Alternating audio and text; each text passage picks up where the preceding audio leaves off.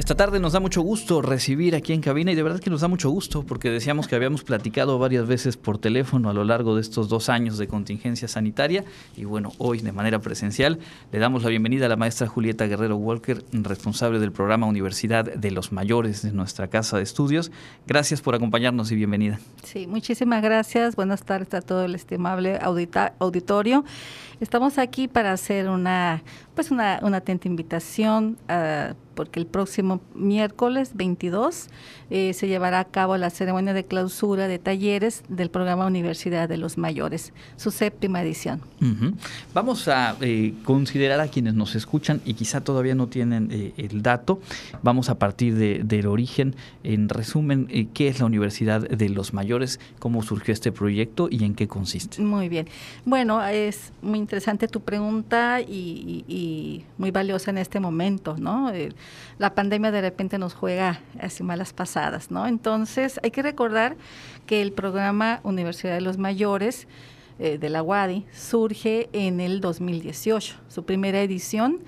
Eh, y surge con la finalidad de atender ese grupo de la población que todavía tiene ganas de seguir estudiando, de seguir aprendiendo, de seguirse eh, formando con lo que se llama el aprendizaje a lo largo de la vida, ¿no? O sea, no sé, el aprendizaje no concluye realmente cuando uno concluye, valga la redundancia, la licenciatura o el posgrado, sino que hay todavía cosas más que, más que seguir estudiando, ¿no? Entonces el programa eh, identifica esta área de oportunidad en el entorno y entonces la universidad se lanza a a, elaborar, a realizar este programa dirigido a los adultos mayores a partir de 55 años de edad.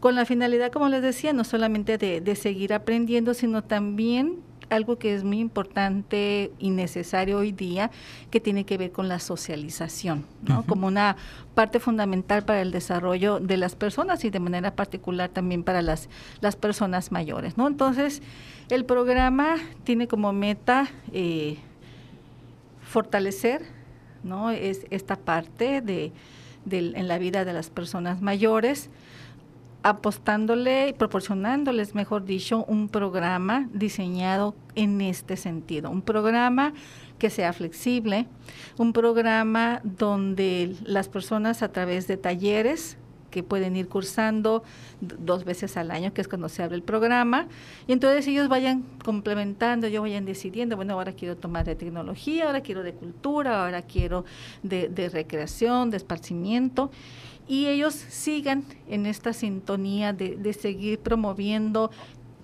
perdón, algo que es muy importante en cualquier momento de la vida y muy necesario pero de manera particular se habla hoy de las personas mayores, lo que tiene que ver con la funcionalidad del individuo, ¿no?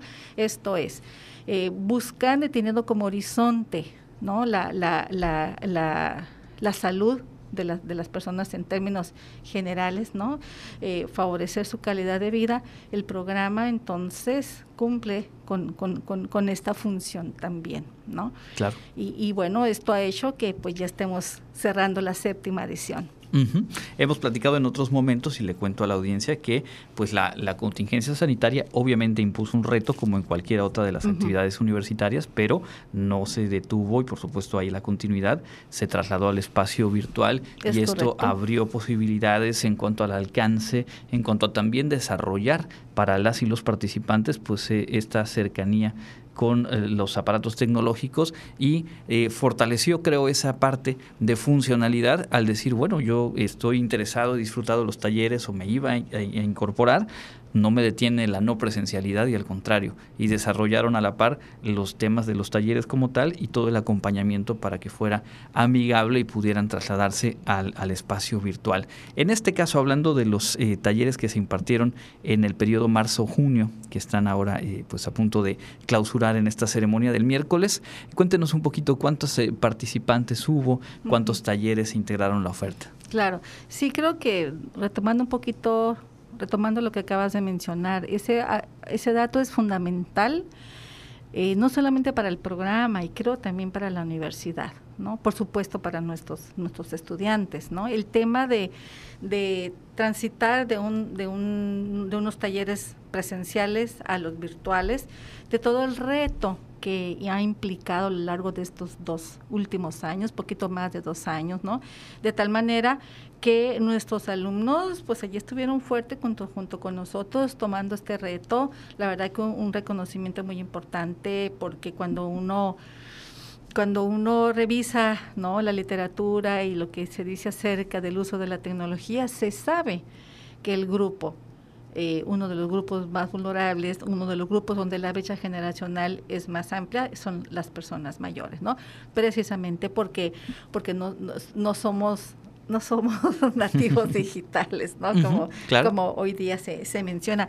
Y sin embargo, bueno, esta séptima edición es la cuarta edición que se ha desarrollado totalmente de manera virtual, ¿no? Entonces allí realmente un, un bravo ¿no? Un reconocimiento muy fuerte para todos nuestros alumnos del, del programa, porque eh, si bien nosotros hicimos la parte, los, los instructores también, pues ellos fueron la pieza fundamental para seguir adelante, ¿no? Claro. Y bien, ¿cómo, ¿cómo estamos cerrando esta séptima edición? Pues con un programa que se conformó por 20 talleres, ¿no? Como ya mencionábamos ahorita, todos virtuales, donde eh, hay eh, están concluyendo 94 personas, de las cuales eh, el 63, dos tercios son, son mujeres, ¿no? Esta es una tónica que hemos venido trayendo desde un principio del programa. Y, como les decía, pues las edades van desde los 55 hasta los 90 años de edad. 90 años. Sí, sí, sí, tenemos ahí dos que tres alumnos de 90 años, claro que sí, y ahí están ellos, muy firmes. Sí. Eh, eso nos deja claro, eh, pues el área de oportunidad que se detectó, claro. Eh, lo valioso que resulta que la UADI haya apostado por un proyecto como este y pues el compromiso, las ganas, la valentía de enfrentar estos retos en la virtualidad de personas de 90 años o cerca de los 90, en este caso tres ya en los 90, diciendo, pues yo es un taller virtual, pues claro, Aquí estoy. y hacerlo. Así es, claro, sí. El, el grueso de la población, eh, como en otros periodos, eh, está entre los 61 y los 75 años, ¿no? Pero bueno, a lo largo de los 55 y los 90, pues se van, se van distribuyendo, ¿no? Y seguimos conservando porque esa es una de las, de los... Eh, eh ¿cómo se dice? No sé si beneficio, se me va ahorita la palabra, pero bueno, una de las grandes eh, aspectos que surgieron eh, y muy positivo para, para el programa, para la universidad, para las mismas personas, son aquellos alumnos que son que no viven en Mérida, pero que se han inscrito al programa y han tomado talleres, ¿no? Esta figura surge hace poquito más de un año, o sea, en las últimas tres periodos nos encontramos con que tenemos alumnos de fuera de fuera de Yucatán y algunos del interior del estado. ¿De acuerdo? Es el alcance que permite la virtualidad. así es, esa es el, la gran ventaja ¿no? de, la, de la virtualidad, de poder estar en otro lugar y compartiendo con compañeros de otros lugares. Y, y bueno, eh, es, este, es muy, muy, muy interesante, ¿no? Tenemos 10 personas que han que viven, algunos de ellos viven en Veracruz, otros viven en, en Nuevo León, otros viven en Sinaloa, y otros viven en el interior del estado como Canacín, Xoxolá, Picul. Entonces desde allá nos toman los, sus talleres, los cursan sus talleres, los alumnos, ¿no? Entonces, sí tenemos un alcance fuerte, obviamente, de, como es de manera natural en el, en el entorno, ¿no? Aquí en, en, Mérida, pero pues el programa ha trascendido, ¿no? El programa eh, ha trascendido así que las fronteras de la, de la universidad y yo creería que eso es algo muy valioso de todo este esfuerzo que se ha estado realizando en los últimos, en los últimos tres años, ¿no? Fíjate que yo, yo te quiero comentar que, que eh, esta ceremonia va a ser muy especial. ¿Por qué? Porque los talleres son, han sido virtuales, pero la ceremonia va a ser presencial. Claro. Entonces, eh, me imagino yo que va a ser así, muy emotiva por el tema de que, pues ya no te voy a ver en la pantalla, te voy a ver enfrente de mí. Sí, completamente. Lo hemos vivido todas, todos en estos así es, meses. Te voy, a, voy, a estar enfrente de ti, te voy a estar escuchando a ti, compañera, que durante un año, año y medio te he estado viendo, ¿no? Ahora te voy a ver de carne y hueso.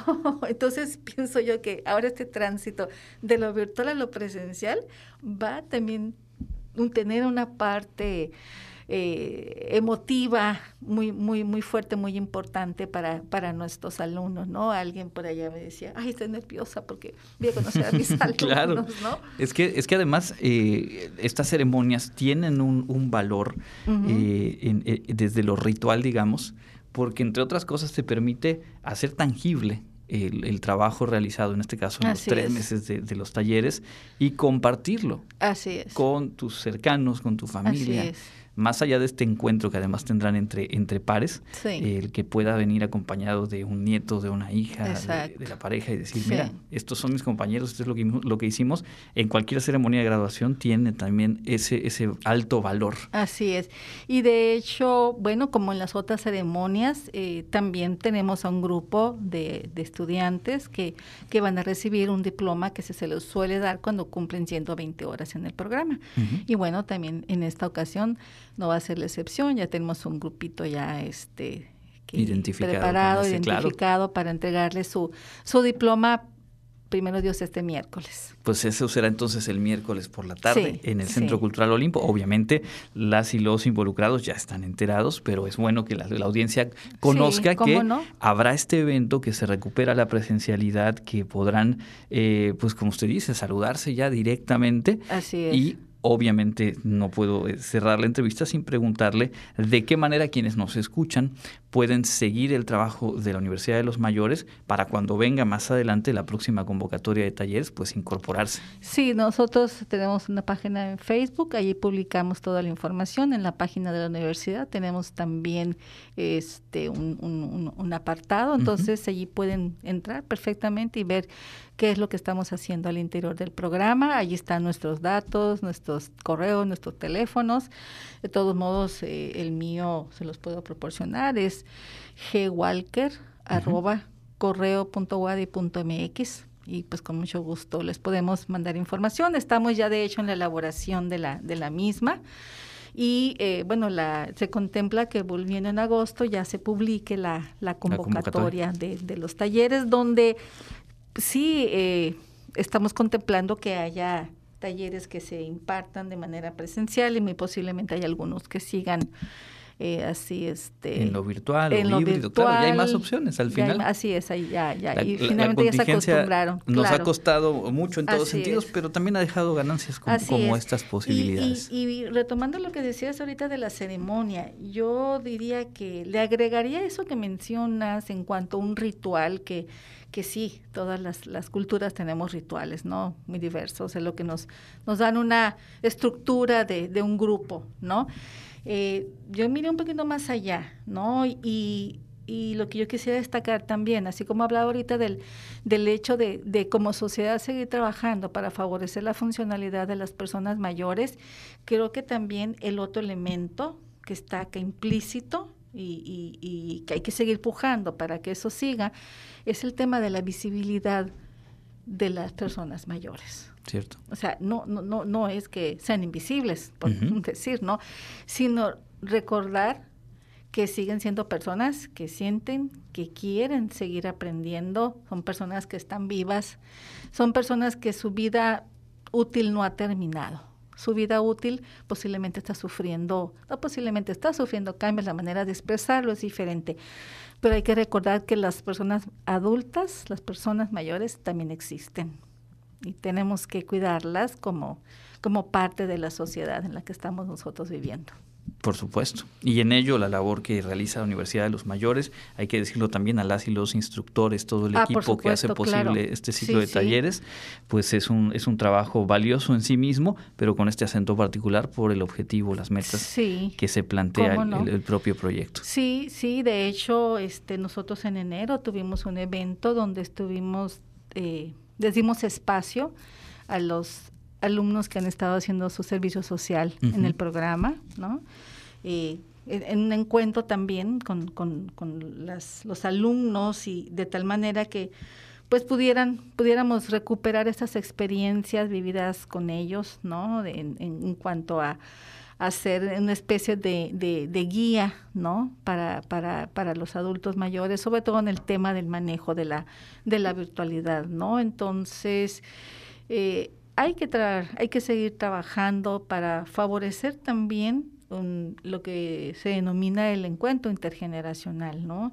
Eh, hoy día hay que encontrarse, hay que reencontrarse porque ahí está pues posiblemente muchas de las soluciones De, de, de, ahora sí que de, la vida cotidiana para tanto para uno como el otro, ¿no?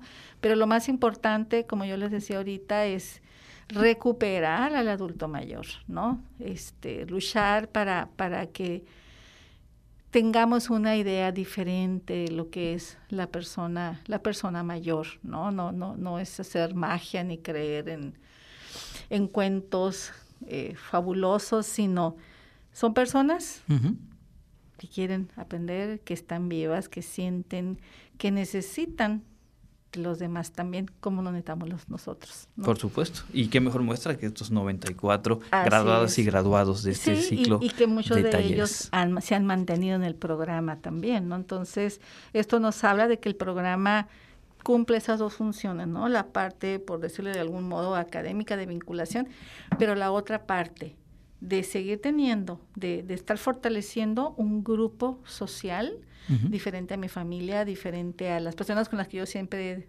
convivido y tengo la oportunidad de ampliar mis horizontes con este otro grupo de personas, ¿no? Y volver, volverme un grupo de apoyo, porque también resultan un grupo de apoyo, ¿no? Entonces, Totalmente en fin, es muy...